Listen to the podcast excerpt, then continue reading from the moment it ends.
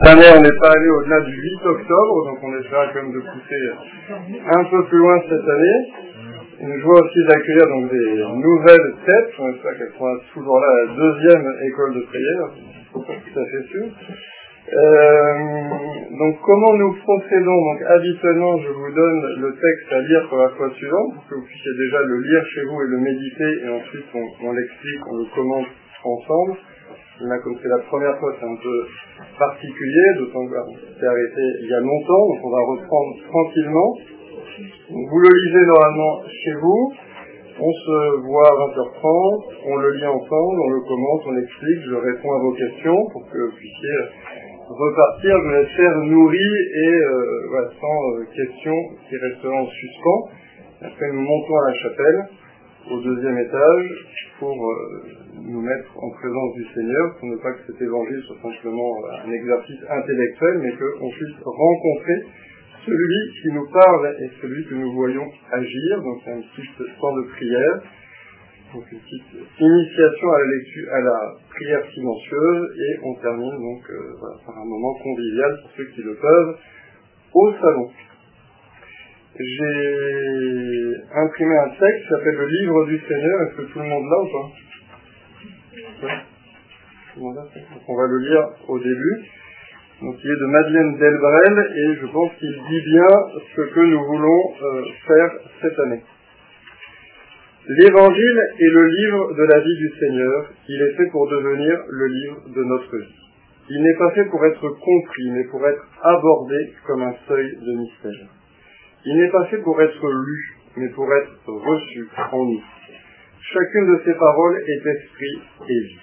Agile et libre, elles n'attendent que l'avidité de notre âme pour fuser en elle. Vivantes, elles sont même comme le levain initial qui attaquera notre pâte et la fera fermenter d'un mode de vie nouveau. Les paroles des livres humains se comprennent et se soupèsent. Les paroles de l'Évangile sont subies et supportées. Nous assimilons les paroles des livres. Les paroles de l'Évangile nous pétrissent, nous modifient, nous assimilent pour ainsi dire à elles. Les paroles de l'Évangile sont miraculeuses. Elles ne nous transforment pas parce que nous ne leur demandons pas de nous transformer. Mais dans chaque phrase de Jésus, dans chacun de ces exemples demeure la vertu foudroyante qui guérissait, purifiait, ressuscitait. À la condition d'être vis-à-vis de lui, comme le paralytique ou le centurion, d'agir immédiatement en pleine obéissance. L'évangile de Jésus a des passages presque totalement mystérieux.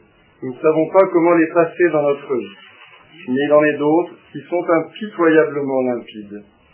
C'est une fidélité candide à ce que nous comprenons qui nous conduira à comprendre ce qui reste mystérieux. Si nous sommes appelés à simplifier ce qui nous semble compliqué, nous ne sommes en revanche jamais appelés à compliquer ce qui est simple. Quand Jésus nous dit ne réclame pas ce que tu as traité, ou oui, oui, non, non, tout le reste est du malin, il ne nous est demandé que d'obéir, et ce ne sont pas les raisonnements qui nous y aideront. Ce qui nous aidera, ce sera de porter, de garder en nous, au chaud de notre foi et de notre espérance, la parole à laquelle nous voulons obéir. Il s'établira entre elle et notre volonté comme un pacte de vie. Quand nous tenons notre évangile dans nos mains, nous devrions penser qu'en lui, nous devrions penser qu'en lui habite le Verbe qui veut se faire chair en nous, s'emparer de nous, pour que son cœur, greffé sur le nôtre, son esprit branché sur notre esprit, nous recommencions sa vie dans un autre lieu, un autre temps, une autre société humaine. Approfondir l'évangile de cette façon-là, c'est renoncer notre vie pour recevoir une destinée qui n'a pour toute forme que le Christ.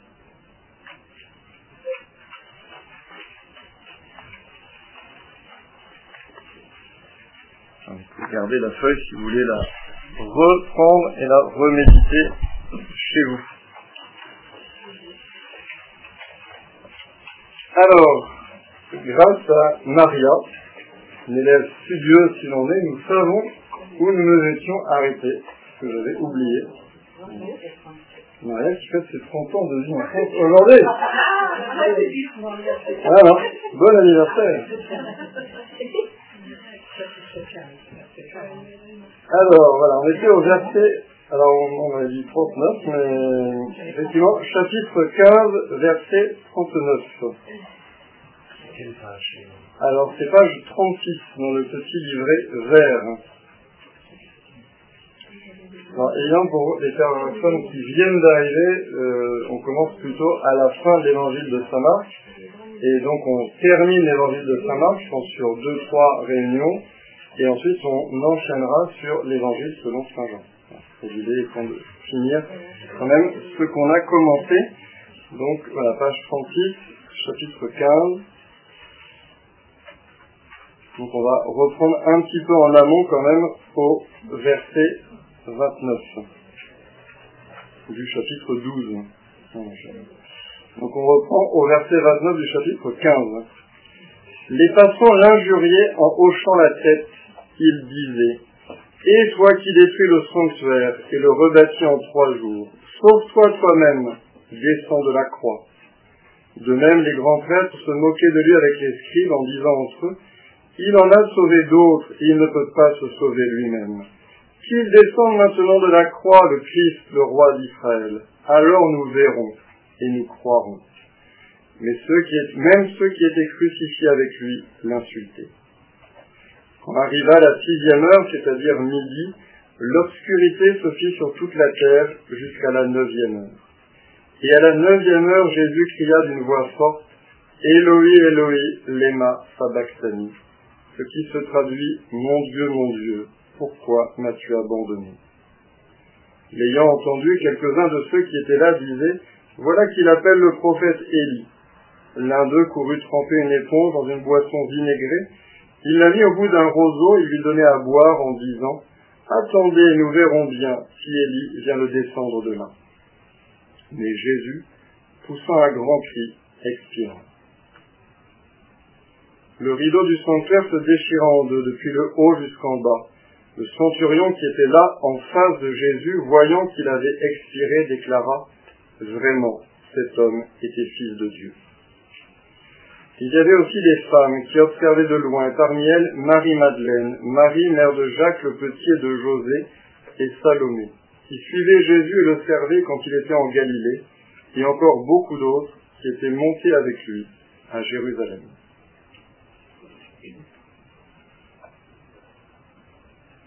On le relire maintenant en silence, chacun pour soi.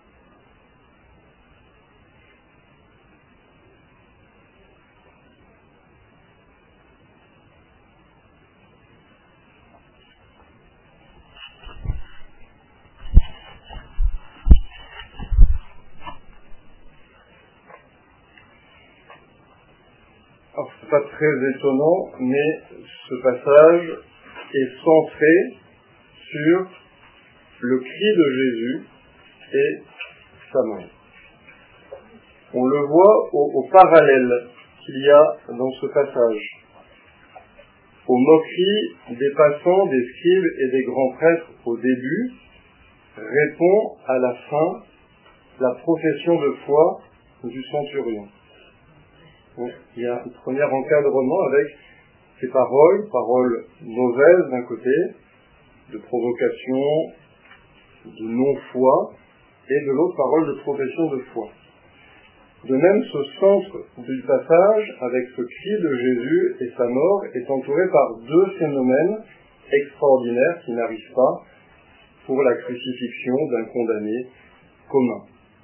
Les ténèbres qui couvrent la terre entière à midi, et le rideau du temple qui se déchire. Donc on voit comment voilà, cette scène, est balisée, elle est encadrée, d'un côté par les paroles, paroles mauvaises des passants, des scribes, des grands prêtres, paroles bonnes de la profession de foi, et par ces deux phénomènes, l'obscurité, les ténèbres qui couvrent la terre et le rideau qui se déchire. Et au milieu, nous avons ce cri de Jésus, mon Dieu, mon Dieu, pourquoi m'as-tu abandonné? Et le cri de sa mort. Le cri par lequel il rend le dernier souffle, et c'est ça que Saint Marc a voulu mettre au milieu.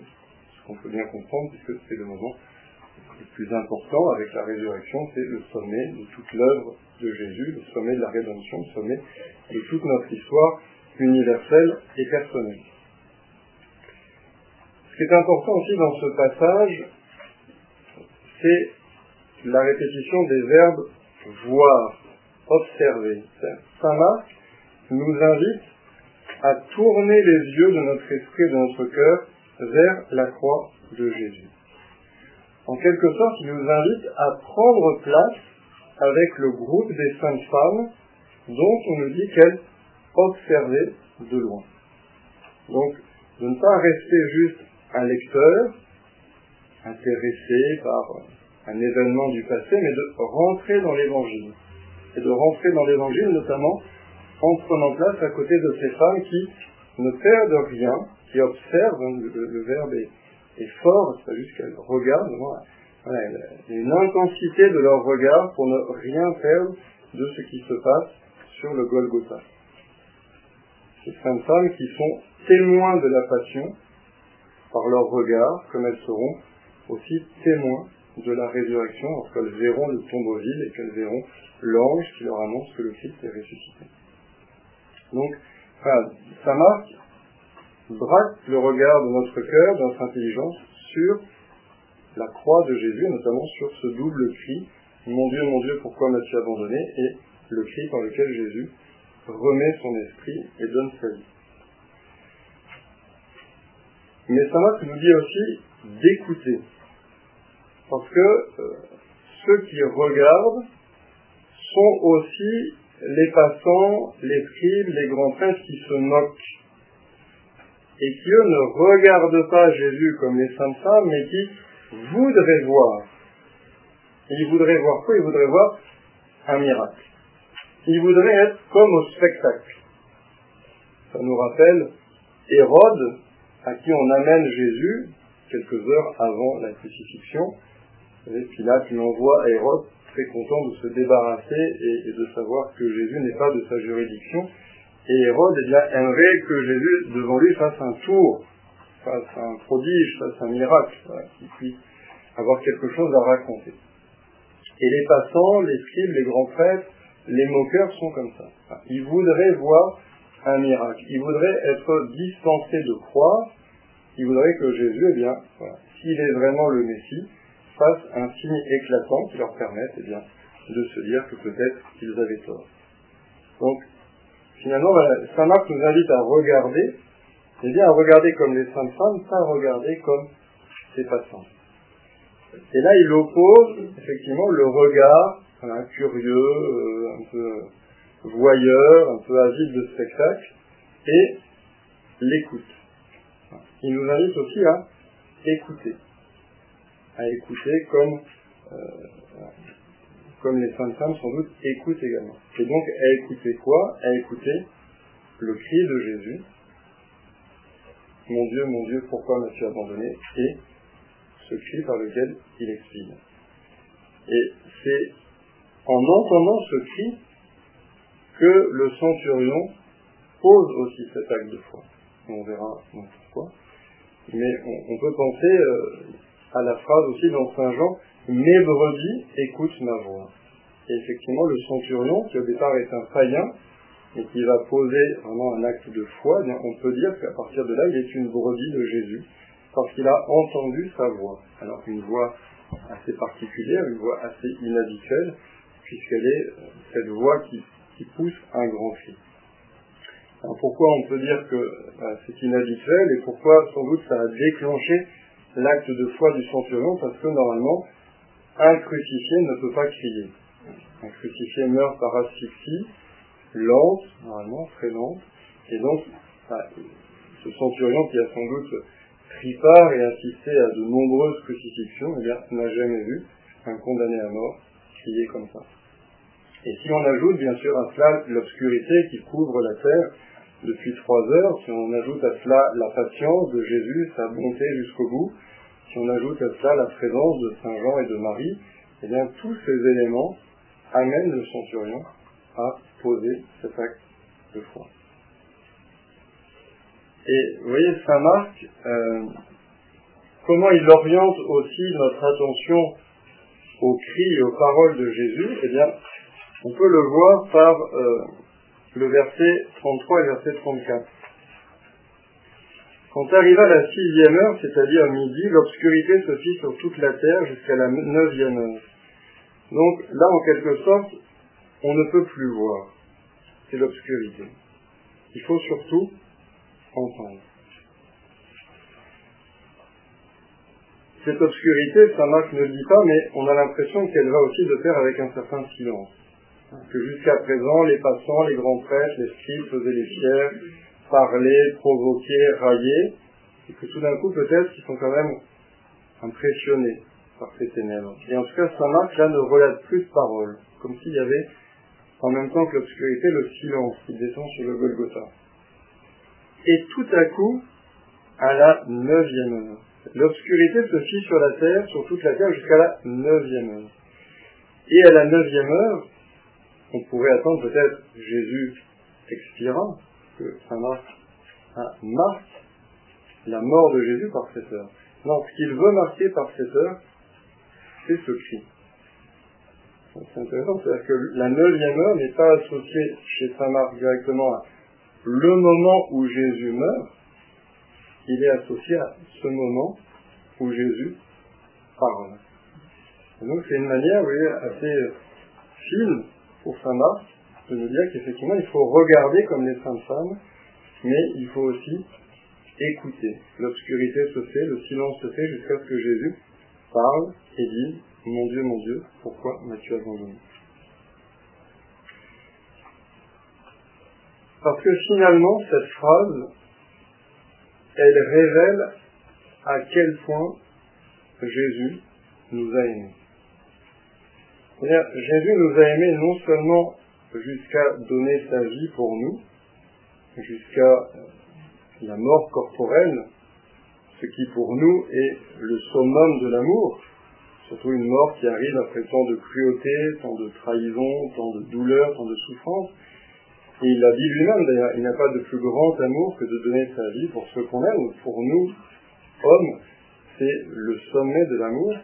Mais on peut penser que peut-être pour Jésus, qui est le Fils de Dieu, il y a un sommet encore plus grand et qui lui est absolument propre, qui est justement d'expérimenter en lui, il faut se souvenir qu'il est, il est le Fils, il est celui qui est aimé du Père.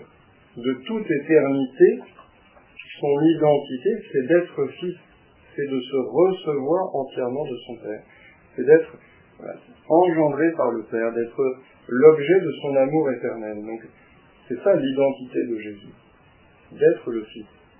Et là, il expérimente, dans la quasi-totalité de son âme et de son corps, une forme de séparation avec le Père. Pas dans toute son âme, dans le sommet de son âme, il garde cette union au Père, mais dans toutes les parties corporelles, sensibles, toutes les parties inférieures de l'âme, qui concernent tout, ce l'ordre de la psychologie et des passions, il expérimente cette séparation et d'une certaine manière cette réprobation du Père à son égard.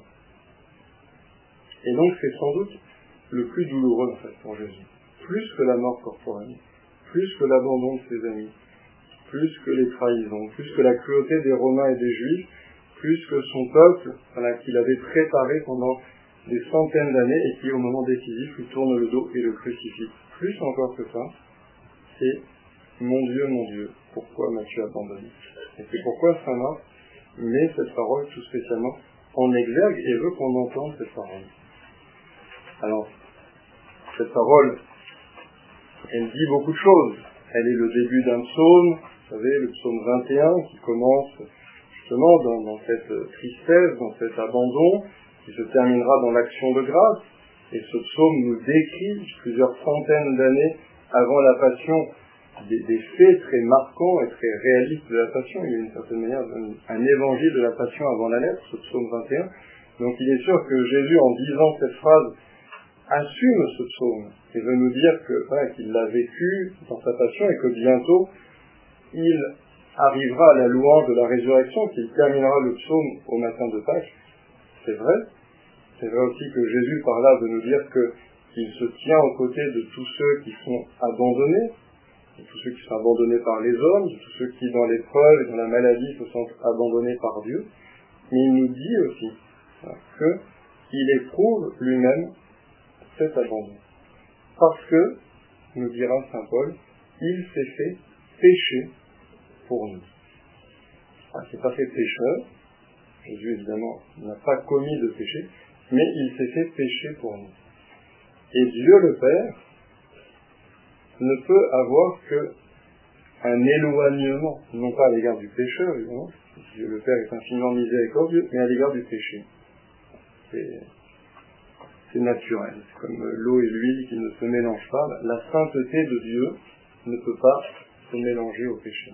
Et quand Jésus se fait pécher pour nous, c'est-à-dire qu'il assume en notre nom et qu'il répond devant son Père de tous nos péchés en les portant sur lui pour les détruire par son amour infini, et il expérimente dans son corps et dans son cœur cet éloignement du Père par rapport à lui.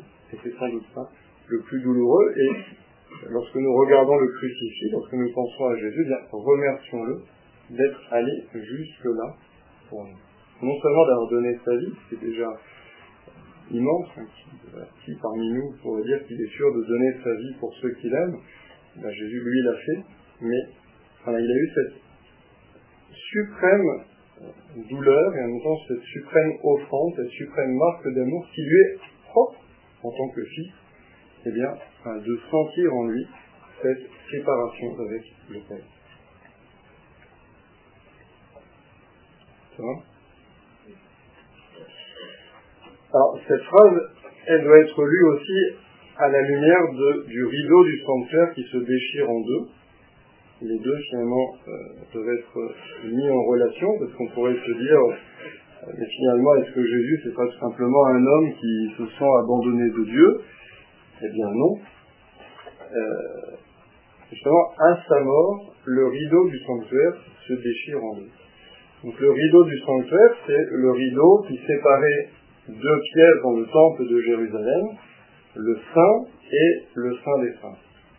Dans le Saint des Saints, il y avait l'arche d'alliance, dedans les tables de la loi, le bâton d'Aaron qui avait fleuri, et un petit morceau de manne. C'est avant l'exil, avant que les Juifs ne cachent l'arche et ne sachent plus où ils l'avaient mis, jusqu'à ce qu'Indiana Jones la retrouve, mais euh, en tout cas, eux, ils n'ont pas retrouvé. Donc ils l'ont si bien caché en partant en exil que euh, revenu, ils l'ont jamais retrouvé. Donc avant en tout cas qu'ils partent en exil, il y a le Saint des Saints et donc cette arche.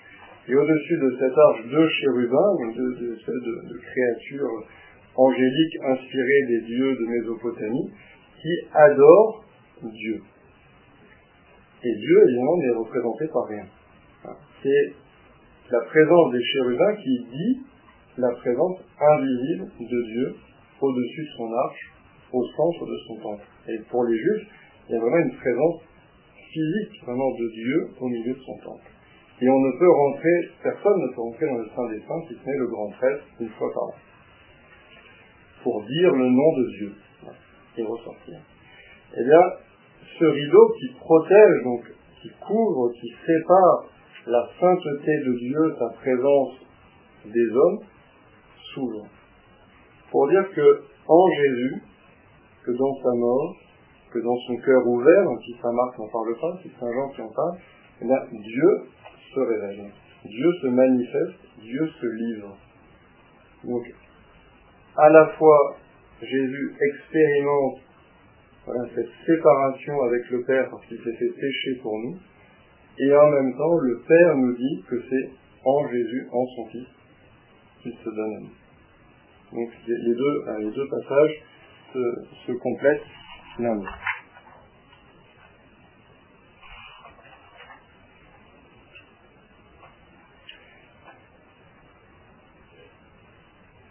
Est-ce que vous avez des questions sur ce passage? Vous êtes tous déjà endormis ou sidérés.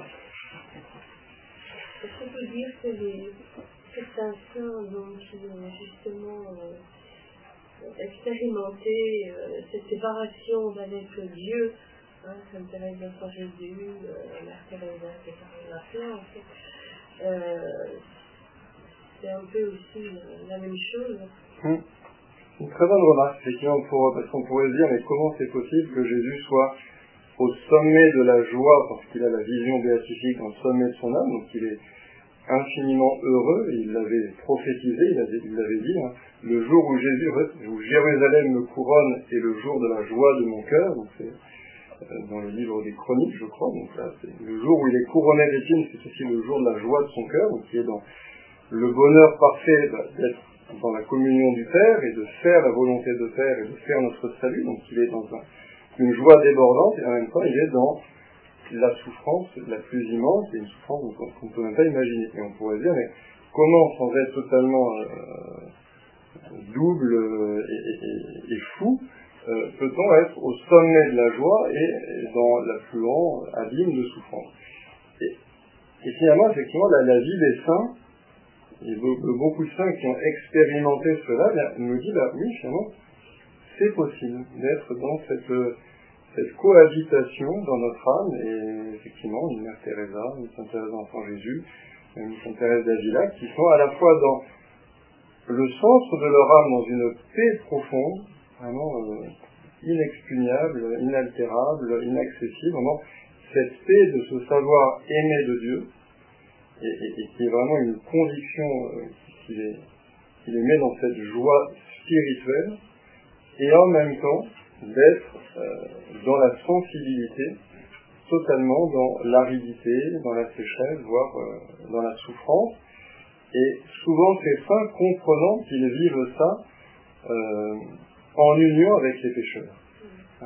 Sainte Thérèse d'Enfant Jésus était très convaincue que finalement elle expérimentait cette, euh, cette absence de Dieu d'une certaine manière dans sa sensibilité parce qu'elle vivait dans un siècle où Dieu était de plus en plus absent et où les athées étaient de plus en plus nombreux de plus en plus forts et que finalement elle portait en elle euh, finalement la souffrance plus ou moins consciente des athées d'être loin de Dieu. Et pareil, Mère Teresa, euh, qui aura elle vraiment elle à l'expérience dans, sa sensibilité d'être même rejeté par Dieu, c'est extrêmement fort, on peut penser justement à, ce cri de Jésus, eh bien pareil, elle aura vraiment la, conviction qu'elle vit cela en union avec tous ceux qui sont rejetés par les hommes. Et tous ceux justement vers qui le Christ l'envoie tout spécialement, vers ces pauvres, ces lépreux, ces, abandonnés, notamment en Inde, puisqu'on considère, voilà, c'est leur karma, c'est comme ça, hein, religion euh, bouddhique est assez fataliste, hein, donc euh, voilà, bah, c'est comme ça. Hein, ils seront bientôt réincarnés, ça ira peut-être mieux pour eux, mais là, en tout cas, euh, dans cette vie actuelle, bah, voilà, s'ils sont sur le bord du trottoir en train d'être mangés par les vers, bah, c'est leur destinée. Et donc, il y a ce côté, ce rejet de, ces pauvres, et, donc Jésus envoie, voilà, Mère Teresa vers eux pour leur dire, évidemment, qu'ils sont aimés de Dieu, en lui disant qu'il a soif qu'elle témoigne de son amour et qu'il a soif de l'amour des pauvres. Et en même elle expérimente dans sa vie, pendant quasiment 50 ans, euh, ce sentiment d'être rejeté par Dieu. C'est très très fort. C'est même une épreuve quasi unique, je pense, en tout cas à l'époque contemporaine, que ce soit aussi long et, aussi intense. Et donc, ce que les saints nous racontent, et ils le, racontent de manière très très simple, qui témoignent comme ça, pas, pour écrire des livres, mais souvent dans leur journal intime ou dans une lettre à leur directeur spirituel, qui témoignent finalement bah, qu'en eux, il y a à la fois cette joie et cette souffrance. Il y a cette, cette paix et ce sentiment euh, d'aridité, de sécheresse, d'abandon. Donc ça doit aussi euh, nous aider, parce qu'on peut dire aussi voilà, que faut pas attendre d'être dans l'exultation sensible pour se mettre à prier, que parfois il y a des moments de notre vie où on est dans le désert, mais que Dieu reste présent et que Dieu même est d'une certaine manière encore plus présent quand on est dans ce désert, dans cette aridité.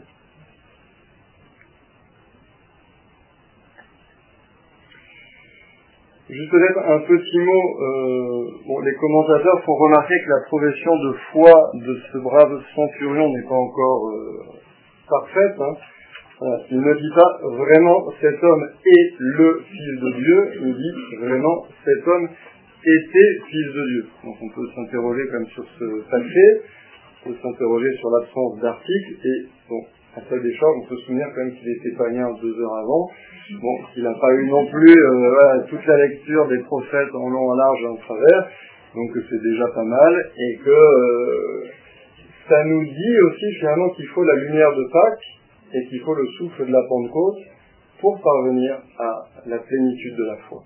Qu'il a une foi imparfaite, encore une fois un peu en germe, mais que euh, s'il persévère, eh bien, sans aucun doute qu'il voilà, ira, on espère, le jour de la Pentecôte, qu'il se souviendra, en voyant Saint Jean euh, peut-être parler euh, en sortant du Sénat, que c'était cet homme qui était là, à côté de cette femme, sur le Golgotha, comme il a dit, cet homme était fils de Dieu, et on peut espérer que voilà, sa vie de foi à ce moment-là trouvera son plein épanouissement.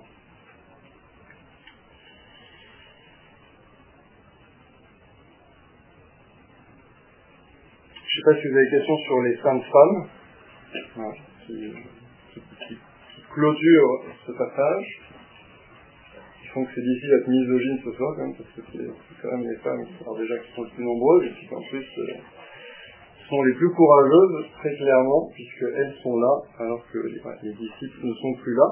Et c'est vrai que souvent, justement, les, commentateurs disent que ces femmes, eh bien, elles ont fait le chemin du disciple jusqu'au bout. Qu'elles sont parties de Galilée, qu'elles sont passées par Jérusalem, qu'elles sont encore là au Golgotha, sous les murs de Jérusalem, et qu'elles poursuivront jusqu'au tombeau, jusqu'à la résurrection. Et donc, elles ont vraiment fait euh, le chemin parfait du disciple. Et quand Saint Pierre euh, et les apôtres devront trouver un successeur à Judas, ils diront d'ailleurs, cherchons parmi ceux qui étaient avec nous dès les commencements, dès le baptême par Jean, dès la Galilée, qui ont été aussi témoins de sa résurrection.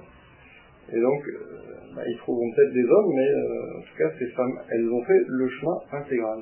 Elles sont même passées par l'étape Golgotha, où Saint Pierre sans doute n'était pas.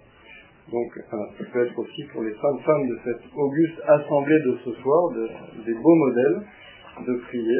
Sainte Marie-Madeleine, euh, Sainte Marie, mère de Jacques le Petit de José, et Sainte Marie Salomé, de, de, leur apprendre aussi, de vous apprendre à aller jusqu'au bout, à suivre Jésus, partout où il va.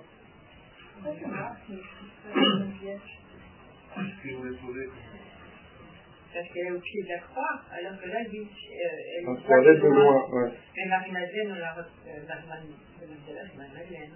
Oui. Normalement, elle est au pied de la croix, alors bon, là, apparemment, elle est de loin.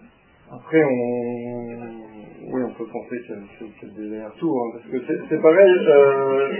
Non, mais... non, mais... Non, mais pas la Vierge. Non, non, non, que Marie-Madeleine. Que Marie-Madeleine peut faire des allers-retours entre le groupe de. Parce que vous voyez, par exemple, Salomé, pareil, euh, disparaît au verset 47. Euh, voilà. Donc euh, Salomé au verset 47 disparaît. Or Salomé, euh, dans l'évangile de Saint Matthieu, elle est présentée comme étant la mère des fils de Zébédée, donc la mère de Saint Jacques et de Saint Jean. Donc on peut penser aussi que Salomé, vraiment, c'est peut-être des allers-retours entre euh, le groupe des saintes femmes et son fils.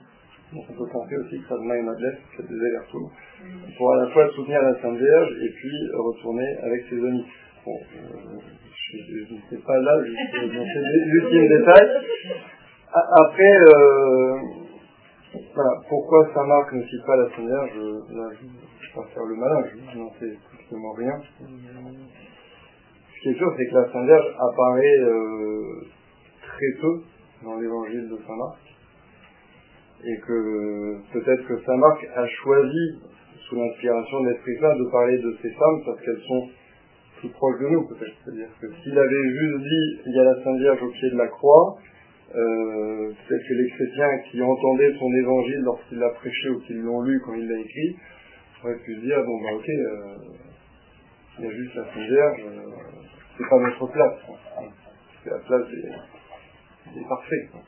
et là, de, quitter justement une grande pécheresse comme Marie-Madeleine, euh, une anonyme un peu euh, comme Marie, euh, mère de Jacques le Petit et de José, qui est une cousine de la Sainte Vierge, parce qu'on sait que Jésus avait deux cousins qui s'appelaient Jacques et José. José ou Joseph, c'est un peu le même prénom. Et donc Marie Salomé, mère des apôtres, donc un groupe qui est un petit peu composite. On peut dire, comme on disait au début, qu'on a peut-être plus de facilité à s'identifier à ce groupe et à se placer à leur côté pour euh, vivre la passion, plutôt qu'il n'y a eu que la fin des C'est juste euh, une explication.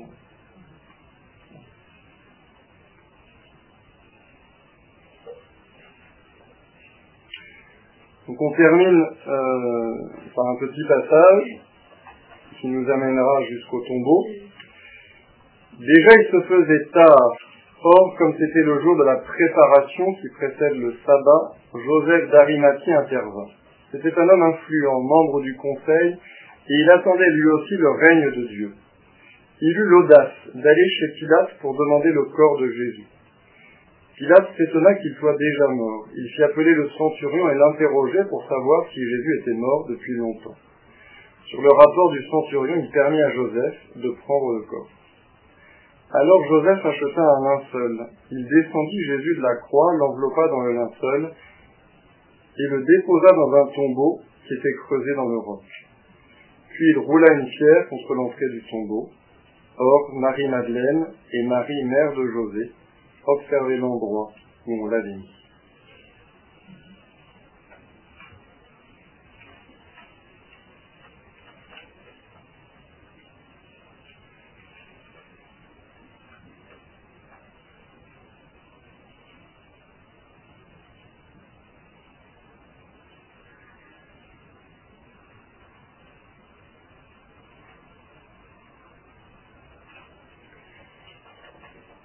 Donc, Saint Marc nous dit déjà, il faisait tard.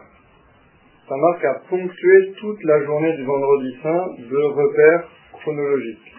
Ça a commencé au petit matin avec le conseil du Sanhédrin qui se réunit pour juger Jésus, après la neuvième heure, enfin la troisième heure, la sixième heure, la neuvième heure, 9 heures du matin, midi, 3 heures de l'après-midi, et enfin il faisait tard. C'est le dernier repère que nous donne Saint Marc. Alors pourquoi c'est important de savoir qu'il faisait tard? D'une part parce que chez les juifs, on ne laisse pas le corps des condamnés à mort euh, hors du tombeau la nuit. Donc ça c'est dans le Deutéronome, chapitre 21, versets 22-23, je vais revenir, 21, 22, 23. Lorsqu'un homme ayant commis une faute passible de mort a été condamné à mort et pendu à un arbre, donc on a simulé la crucifixion à cela, on ne laissera pas son cadavre sur l'arbre durant la nuit. Tu devras le mettre au tombeau le jour même, car un pendu est une malédiction de Dieu. Ainsi tu ne rendras pas impur le sol que le Seigneur ton Dieu te donne en héritage. Donc déjà, les Juifs n'ont pas coutume de laisser les morts en croix ou sur un arbre pendant la nuit. Donc il est temps de descendre le corps de Jésus pour le mettre dans le tombeau. Ensuite, on est, comme on nous dit, la veille du sabbat. Le sabbat chez les Juifs commence le vendredi soir, à la première étoile normalement. Si l'obscurité a couvert toute la terre, je ne sais pas s'ils ont vu beaucoup d'étoiles, mais en tout cas le sabbat commence le soir. Donc ça veut dire qu'à partir du moment où ça va être le début du sabbat, on ne pourra plus travailler. Or, dépendre le corps de Jésus, le poser, le laver, etc., le mettre dans un assiette, le transporter au tombeau peut être assimilé à un travail. Donc il faut se dépêcher. Et enfin, il y a un jeu, évidemment, que ça met entre il est tard, la veille du sabbat, Jésus va au tombeau, il fait jour le lendemain du sabbat, Jésus sort du tombeau. C'est un jeu aussi sur obscurité, lumière, heure tardive, heure matinale, avant le sabbat, après le sabbat. Donc Joseph d'Arimathie va, lui qui est donc, comme nous dit Saint Marc, un homme influent, membre du conseil du Sanhédrin, donc euh, qui est pas un disciple immédiat de Jésus, mais en tout cas un proche, quand même qui connaît Jésus, et il, a l'audace. Alors pourquoi l'audace? Parce que Pilate vient quand même de condamner Jésus à mort, donc il va quand même se présenter à Pilate comme étant un ami, un proche de Jésus. Donc il a cette audace d'aller lui demander son corps. Pilate s'étonne que Jésus soit déjà mort. Pourquoi? Parce que la crucifixion, normalement, était longue. Les Romains, euh, qui avaient un art consommé de la crucifixion, pouvaient faire durer le supplice pendant deux à trois jours. Que Jésus soit mort aussi vite, même s'il était fatigué par euh, les coups, euh, par euh, la perte de sang, par l'absence de sommeil et de nourriture, surprend Pilate. Donc, qui demande. En annexe, dans Saint Jean, on voit donc qu'on brise les jambes des deux suppliciés qui étaient de part et d'autre de Jésus, du bon et du mauvais larron, parce que cela avait pour effet d'accélérer la mort. Parce que les crucifiés ne pouvant plus se tenir sur leurs jambes pour respirer, puisqu'elles étaient brisées, eh bien, ils étaient obligés de s'affaisser, et donc leurs poumons ne pouvaient plus euh, recevoir de l'air, et donc ils mouraient asphyxiés très vite. Alors que sinon, pendant des heures, ils pouvaient se livrer à ce va-et-vient, de se relever pour respirer, puis de se euh, retomber, parce que leurs jambes, maintenant, les muscles et les jambes ne peuvent pas tenir en extension, et donc de, reprendre un peu de, souplesse dans les jambes pour de nouveau respirer, etc. Donc ça pouvait durer des heures, et donc les Romains euh, bah, mettaient un appui au pied pour que les suppliciés puissent faire ça pendant des heures, et donc là, Pilate est étonné, donc effectivement, qu'il soit déjà mort. Sur le rapport du centurion, il permit à Joseph de prendre le corps, là c'est hyper mal traduit malheureusement, euh, sur le rapport du centurion, il offrit à Joseph le corps. C'est un, un, mot qui n'est qu'une fois dans l'évangile, et qui dit vraiment le, fait, normalement en grec, de faire un cadeau, de faire une offrande. Donc, ah, Pilate offre le corps à Joseph. Alors, qu'est-ce qu'on peut voir derrière ça, assez rapidement? D'une part, le fait que sans doute Pilate n'est pas très à l'aise avec cette condamnation, qu'il a mauvaise conscience. On le sait, qu'il il pensait que Jésus était innocent profondément. Et normalement, voilà, un Romain offre le corps des suppliciés aux bêtes, aux vautours, ou le jette dans une fosse commune. Très rare que, comme ça, un supplicié puisse avoir droit à un tombeau en bonne et due forme. Et donc le fait que Pilate accède à cette demande montre sans doute sa mauvaise conscience par rapport à Jésus. Et puis, évidemment, on va offrir le corps, ben, c'est évidemment très fort de sens, puisque Jésus lui-même s'est offert pour nous, et qu'il s'offre pour nous à la messe. Bon, alors je ne pas des assignation entre Pilate et les prêtres, qui serait pas très bienvenu, mais voilà, en tout cas, il y a cette dimension d'offrande. Alors Joseph acheta un linceul, descendit Jésus de la croix, l'enveloppa dans le linceul et le déposa dans un tombeau qui était creusé dans le roc, puis il roula une pierre contre l'entrée du tombeau. Donc, description des rites funéraires communs aux Juifs, à l'exception d'une étape qui manque, laquelle? L'embaumement, l'onction qui n'a pas lieu, à la fois parce que le temps presse, et puis parce que Jésus a déjà reçu cette fonction à Béthanie. Vous savez, il avait dit, voilà, que cette femme, voilà, il ne faut pas la blâmer, au contraire, il faut la louer parce que ce qu'elle a fait, elle l'a vu en vue de mon embaumement, en vue de mon ensevelissement. Donc Jésus avait prophétisé que, qu'il ne serait pas embaumé, et que Sainte Marie-Madeleine, Marie, sœur de Marthe, euh, eh bien, procéderait déjà par anticipation à cet embaumement par l'onction de Béthanie.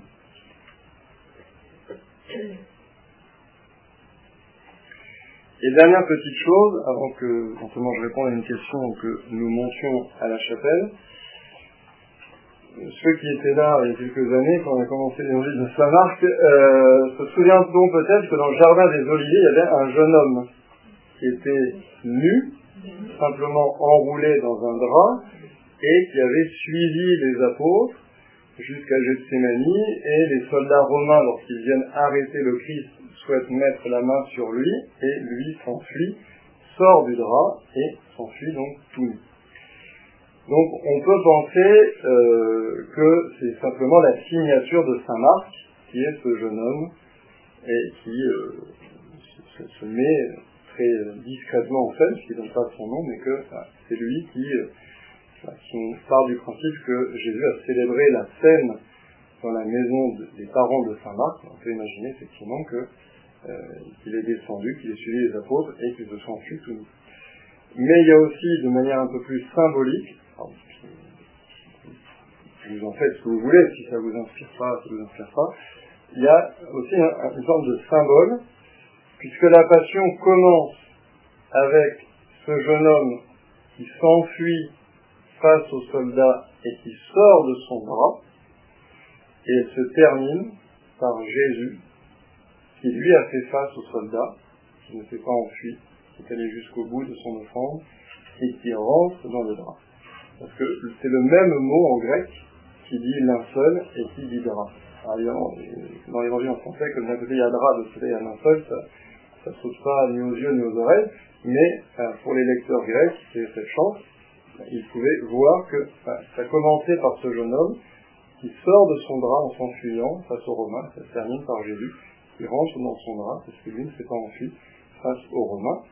Et on peut prolonger un peu l'image en disant qu'évidemment, le jour de Pâques, Jésus sortira de nouveau du drap et qu'un jeune homme se tiendra devant le tombeau pour annoncer aux femmes que Jésus est ressuscité. Donc il y a ce jeu aussi que met en place Saint Marc sur à la fois le jeune homme et le drap, et, Jésus qui, lui, ne s'enfuit pas. Donc, parallèle inversé en quelque sorte entre Saint Marc et, Jésus, l'un qui s'enfuit, le qui est fidèle, l'un qui sort son drap, le qui rentre, et puis ce jeune homme qui s'enfuit, qui laisse derrière son drap, et le matin de Pâques, ce jeune homme qui se tient à côté du drap que Jésus a laissé pour ressusciter. C'est un, beau parallèle. Est-ce que vous avez des questions?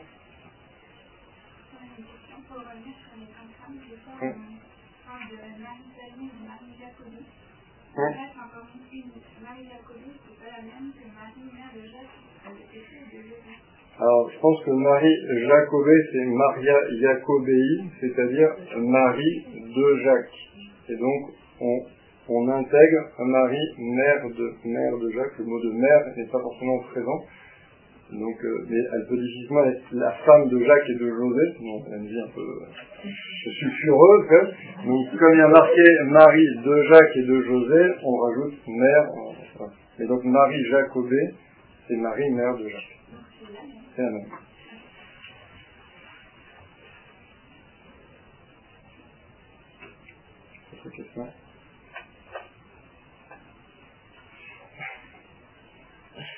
bien. Et pour une fois que nous sommes à l'heure, nous allons monter, faire oraison.